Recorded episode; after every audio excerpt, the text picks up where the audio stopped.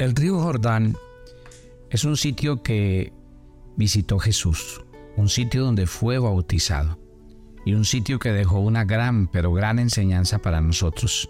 Los cristianos que tenemos la oportunidad de ir a Israel, sumergirnos en las aguas del río Jordán, vivimos una de las experiencias más maravillosas que puede vivir un cristiano.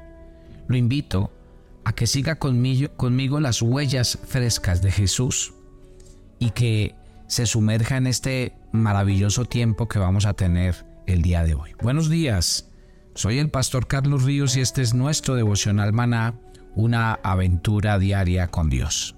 Llegar al sitio y al lugar donde se bautizó Jesús. Es un sitio donde hemos tenido la oportunidad de compartir con muchas personas y muchos allí han tomado la decisión de, de bautizarse, de hacer un acto público que menciona nuestra, nuestra conversión o nuestro arrepentimiento y, llegar pues a, formar parte de la familia de Dios. Este momento en Israel, que es eh, el lugar del bautismo, el lugar donde eh, también cuenta la Biblia que en ese mismo río Jordán, en la antigüedad, se cuenta una historia y es de un hombre muy importante, un oficial llamado Naamán que sufría de lepra, vino a buscar al profeta, que en aquel tiempo, cuando fue consultado por Naamán, que tenía una lepra incurable, el profeta le dijo que fuera y se sumergiera siete veces en el río Jordán. Y allí sucedió un milagro espectacular porque este hombre quedó completamente limpio. Nosotros aprovechamos nuestro recorrido por la Tierra Santa para que al mirar cada sitio y cada lugar encontremos el significado bíblico de lo que pasó en el sitio y cómo podemos nosotros vivir y experimentar ese momento. De hecho, allí hemos tenido la oportunidad en el río Jordán de orar por muchas personas, de sumergirnos siete veces por las personas que están enfermas en nuestra casa, en nuestra familia, y de verdad que es un acto simbólico muy bonito. Yo les voy a contar la historia que sucedió allí. Y para eso voy a usar el Evangelio de Marcos, en el capítulo 1 del 9 al 11, y les voy a explicar aspectos importantes de por qué Jesús se tuvo que bautizar, qué significa el bautismo de Jesús y todo lo que hay en este pasaje hermoso que vamos a estudiar esta mañana. Cierto día, Jesús llegó de Nazaret de Galilea, y Juan lo bautizó en el río Jordán. Cuando Jesús salió del agua, vio que el cielo se abría y el Espíritu Santo descendía sobre él como una paloma. Y una voz dijo desde el cielo, Tú eres mi Hijo muy amado y me das gran gozo. Mire que desde el primer versículo, el Evangelio de Marcos declara ser una proclamación del Rey de Jesucristo como el Hijo de Dios. Marcos está escribiendo acerca de ese gran rey de la Biblia, de aquel soberano cuya venida señalaba el inicio de una nueva era para el mundo. Puesto que le estaba escribiendo a una audiencia romana, porque Marcos fue escrito para los, los creyentes romanos, ¿qué hace Marcos? E, él utiliza una figura muy conocida entre ellos. Era como al plantear a Jesucristo como rey, muestra a Juan como su precursor. ¿Cómo funcionaba en la antigüedad? Cualquier monarca legítimo en el mundo antiguo era precedido por un heraldo real que proclamaba su venida y preparaba el camino para la llegada del rey. Qué belleza, ¿no? Eh, Aquí Marcos utiliza la misma figura. Él ve a Juan como el precursor profético. Y de hecho Juan tuvo el ministerio de preparación de la, de la venida del Señor. Y él lo que se dedicó fue a predicar el arrepentimiento y a señalar a sus oyentes que el rey venía. Eso es lo que plantea la Biblia. Ahora, Marcos continúa resaltando el señorío divino de Cristo pero el enfoque cambia de anticipación a su llegada, porque cuando el rey aparece en escena para comenzar su ministerio público, Marcos presenta el bautismo de Jesús como una ceremonia de coronación real, en la que la autoridad del rey mesiánico es afirmada por el mismo cielo. Y aquí es donde entra en materia entonces ya el, la narración de, de, de Marcos acerca del bautismo de Jesús. Lo primero que menciona Marcos dice que en aquellos días, o sea, en los tiempos en los que Juan estaba predicando, porque él ya llevaba unos seis meses predicando y anunciando este mensaje. Dice que Jesús vino de Nazaret de Galilea y que fue bautizado por Juan en, en el Jordán. Marcos menciona todo lo que los cuatro evangelios ya nos están diciendo. Ahora, hay algo interesante y hay, detalles que vale la pena resaltar en, este, en esta historia. Mire, por ejemplo, que eh, dice el Evangelio, y repasando los otros tres Evangelios, que este fue el único encuentro entre Jesús y Juan registrado en el Nuevo Testamento. Oiga, increíble. A pesar de que ellos estaban emparentados, ustedes saben que ellos eran primos, y más tarde estaban relacionados entre sí por, por el ministerio y por los discípulos, no hay indicio de que se reunieran antes o después de esa ocasión. Y la reunión fue iniciada por Jesús, quien vino cuando llegó el momento adecuado para hacer su primera aparición pública. Jesús empieza su ministerio prácticamente es aquí y no lo empieza sin antes ser bautizado. Y de hecho, hay un detalle más interesante todavía. No fue Juan el que fue a buscar a Jesús para bautizarlo, ni cosa por el estilo, no. Marcos explica que fue Jesús el que vino. Ahora vino de una pequeña aldea de Nazaret que se hallaba en la región de Galilea, un territorio lleno de, gentiles. Ahora, cuando digo lleno, estoy diciendo que era una, una pequeña aldea, pero sin embargo, hablemos mejor de que su mayoría eran personas gentiles. Sí, ahora Nazaret era una aldea tan desconocida que ni siquiera se menciona en el Antiguo Testamento. Galilea había sido conquistada por los israelitas durante el tiempo de Josué y formaba parte del reino del norte de Israel en la época del reino eh, dividido. Cuando eh, se menciona a, Galilea, eh, los judíos de Judá veían a Galilea e incluso a sus compañeros judíos que vivían allí con cierto nivel de desprecio. Por eso, según el Evangelio de Juan, en el capítulo 7, en el verso 41, para muchos era impensable que el Mesías pudiera provenir de Galilea. Y con indignación preguntaban, ¿de Galilea ha de venir el Cristo? Y tal pregunta, pues obviamente lo que revelaba era ignorancia, porque ya el profeta en el Antiguo Testamento, en Isaías, nos había contado acerca de esto. Dice, Sin embargo, ese tiempo de oscuridad y de desesperación no durará para siempre. La tierra de Zabulón y de Neftalí será humillada, pero habrá un tiempo en el futuro cuando Galilea de los gentiles, que se encuentra junto al camino que va del Jordán al mar, será llena de gloria. El pueblo que camina en oscuridad verá una gran luz. Para aquellos que viven en una tierra de densa oscuridad, brillará una luz. De Isaías capítulo 9 del 1 al 2. Entonces, aquí lo que estaba pasando era, se estaba cumpliendo el tiempo de, del Señor para venir a empezar su ministerio.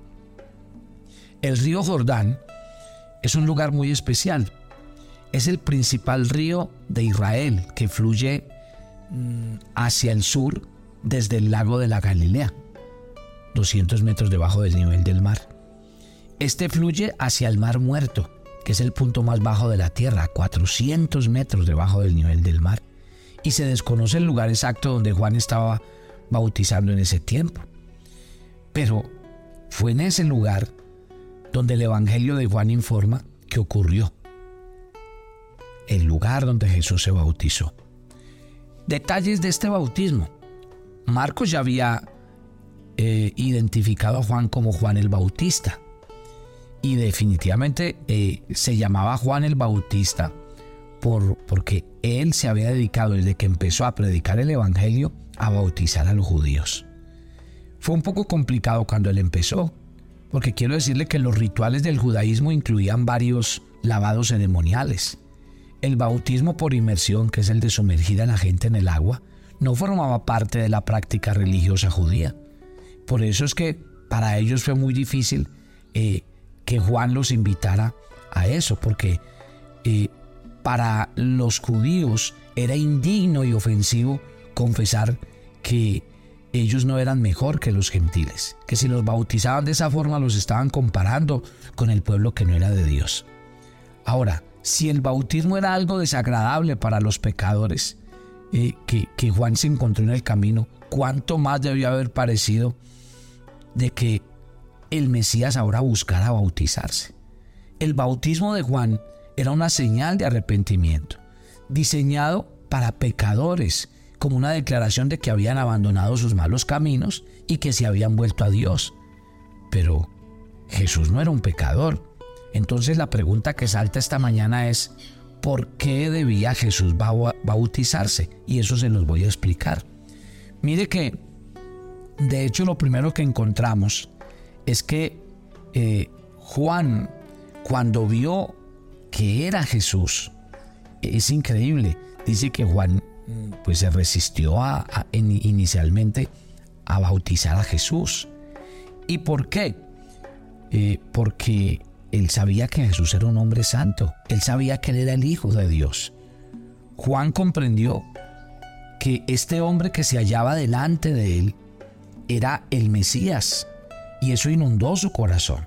Pero él también sabía que ese era el Cordero de Dios que no había cometido ningún pecado y que la vida de Jesús no requería ninguna confesión ni ningún arrepentimiento.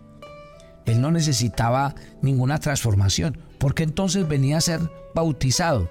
Bueno, dice la Biblia en Mateo capítulo 3 que Juan, en vez de evitar eh, bautizar a la gente, al contrario, los bautizaba y de hecho les decía, eh, ustedes se bautizan, pero es por puro protocolo pero realmente no se están arrepintiendo de corazón. La actitud de, Juan hacia Jesús fue el polo opuesto, porque él en vez de recriminarles su bautismo, lo que hizo fue decir, eh, mire Jesús, usted viene a mí, yo no, yo, no, yo no lo voy a bautizar a usted. Pero él lo entendió, porque Jesús lo explicó. ¿Qué explicó Jesús? Dos cosas. Jesús respondió a Juan con estas palabras deja ahora, porque así conviene que cumplamos toda justicia. O sea que Jesús no negó la evaluación que Juan hiciera acerca de él, de que él era un hombre perfecto. Pero lo que sí hizo fue explicar que él tenía que cumplir y venía a obedecer al Padre. O sea, el Señor entendió que esa renuencia que tenía Juan estaba motivada porque él le tenía mucha reverencia y mucha lealtad. Por eso él no reprendió a Juan ni le dijo por qué no lo quería bautizar. Entonces Jesús respondió a las objeciones de Juan explicando que le era necesario y adecuado bautizarse para así cumplir con todos los justos requerimientos de Dios, porque esa era la voluntad eh, del Señor, que Juan bautizara al pueblo. Puesto que Jesús se sometió a la voluntad de Dios, entonces convenía que él recibiera el bautismo de Juan. Mire que la obediencia de Jesús era coherente y total, porque él vivía en armonía con lo que el Padre le, le, mandó hacer. Ahora, Jesús con su bautismo, aunque él no era un pecador, se identificó con los pecadores que había venido a salvar y así cumplió toda justicia, no solo mediante su vida de obediencia perfecta, sino también por medio de su muerte sustituta en la cruz. Recuerden que Segunda de Corintios dice que al que no conoció pecado, por nosotros se hizo pecado. Y que el justo vino a pagar por los pecadores. Entonces, ¿qué hizo? La muerte de Cristo pagó por completo la deuda del pecado. Y vino y llevó todos nuestros pecados. O sea que simbólicamente el bautismo de Jesús señalaba hacia la cruz. ¿Cómo termina este texto que estamos leyendo? Mire los versículos 10 y 11. Cuando Jesús salió del agua, vio que el cielo se abría y el Espíritu Santo descendía sobre él como una paloma. Y una voz dijo desde el cielo, Tú eres mi Hijo muy amado y me das gran gozo. Mire que allí, en el río Jordán, hay un escenario de la Trinidad espectacular. Porque Marcos eh, nos habla de ese diálogo maravilloso. Marcos se enfoca en el acontecimiento espectacular que siguió al bautismo de Jesús. ¿Se acuerda que les puse al principio la, la comparación con los reyes romanos? Bueno, aquí la coronación divina del rey mesiánico se ve en su esplendor. Porque aquí dice que inmediatamente, inmediatamente, cuando Jesús subió del agua mientras oraba, una escena solemne comenzó a desarrollarse. Eh, un acto donde la Trinidad se describe, porque muestran la comisión real del Mesías, que viene a salvar al mundo. Pero también viene visiblemente al Espíritu Santo venir sobre ese ministerio de Jesús, pero con la voz del Padre que viene a, confirmar ese ministerio y la vida del Señor Jesús. Imagínense ese cuadro. Cuando Jesús sube del agua, el Espíritu desciende sobre él en forma visible y reposa sobre él. Y Juan afirma que ese Espíritu permaneció sobre él como si estuviera allí para ser su compañero constante. Y así fue. Pero también oigan la voz del cielo. Este es mi Hijo amado en quien tengo complacencia. Esa era la voz del Padre, quien no se reveló en forma corporal, sino que pronunció palabras maravillosas que los oídos de aquellos que estaban allí escucharon. El Padre se reveló no a los ojos como hizo el Espíritu, sino a los oídos. Y las palabras que pronunció indicaban que Dios el Padre estaba dando testimonio de su Hijo. De modo que esta entrada de Cristo a su ministerio público a la tierra fue la oportunidad escogida para la, manifestación pública de la unión íntima entre Dios el Padre, Dios el Hijo y Dios el Espíritu Santo. ¡Qué belleza! ¿Y dónde pasó esto? En el río Jordán. Por eso hemos llamado este momento y por eso yo escogí este lugar como un momento de fe en la tierra de Israel. Ore conmigo, Padre, gracias por esta mañana, por el comenzar de este nuevo día y gracias por revelarte a nosotros. Jesús, al venir y descender siendo Dios, haciéndote hombre, viniste y cuando empezaste tu ministerio lo primero que hiciste fue bautizarte. Siempre tus lecciones son de obediencia, tus lecciones son de humildad. Fuiste donde Juan y ese bautismo lo que hizo fue identificarse con nosotros los pecadores porque tú no necesitabas ese evento para ti. Pero también allí pasó algo especial. Dios Padre, Dios Hijo y Dios Espíritu Santo diciendo, este es un día especial porque aquí empieza el ministerio en la tierra. El ministerio que transformó el mundo y que hoy sigue cambiando vidas y que hoy sigue llegando a muchos corazones. Dios, que este momento en Israel, en el río Jordán, envuelva el corazón de cada oyente de Maná, que le dé la oportunidad de visualizarse en aquel lugar y pensar todas las cosas maravillosas que tú haces en el día a día de nuestras vidas. Gracias por estar con nosotros. Gracias por tu presencia sobrenatural sobre nuestras vidas. Y gracias por guardarnos y sustentarnos en todo lo que somos y lo que hacemos. Te entregamos esta semana nuestras actividades y gracias por ir con nosotros siempre en Cristo Jesús. Amén. Amén. Gloria a Dios. Gloria a Dios por este tiempo en Israel. Y si usted va a ir con nosotros a la Tierra Santa, pues cuando usted llegue, nosotros le vamos a entregar una batola blanca muy bonita. Le vamos a entregar un certificado y vamos a hacer una ceremonia especial allí donde pues vamos a orar por los enfermos, los que no se han bautizado se pueden bautizar y bueno, van a pasar cosas muy lindas, así que preparados, porque Dios lo que está haciendo es preparando nuestro corazón para una peregrinación que va a cambiar nuestras vidas. Los espero mañana. Bendiciones para todos.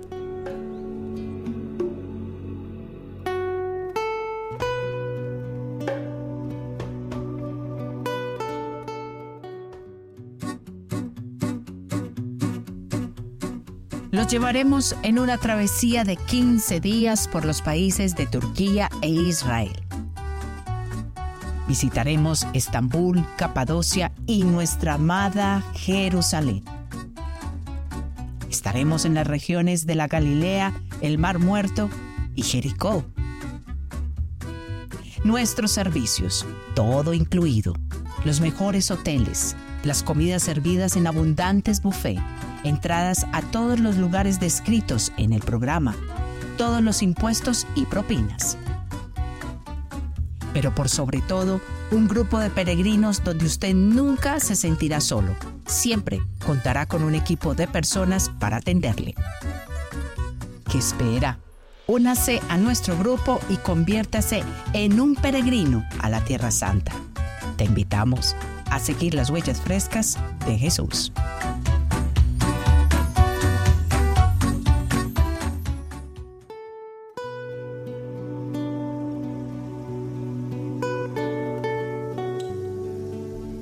Agenda devocional, maná.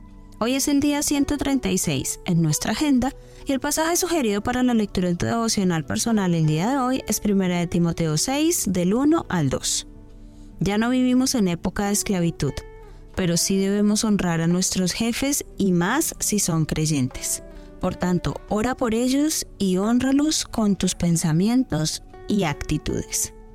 Te invitamos ahora a que respondas las preguntas que encuentras en tu agenda que te llevarán a conocer cada vez más a Dios y crecer en tu vida espiritual.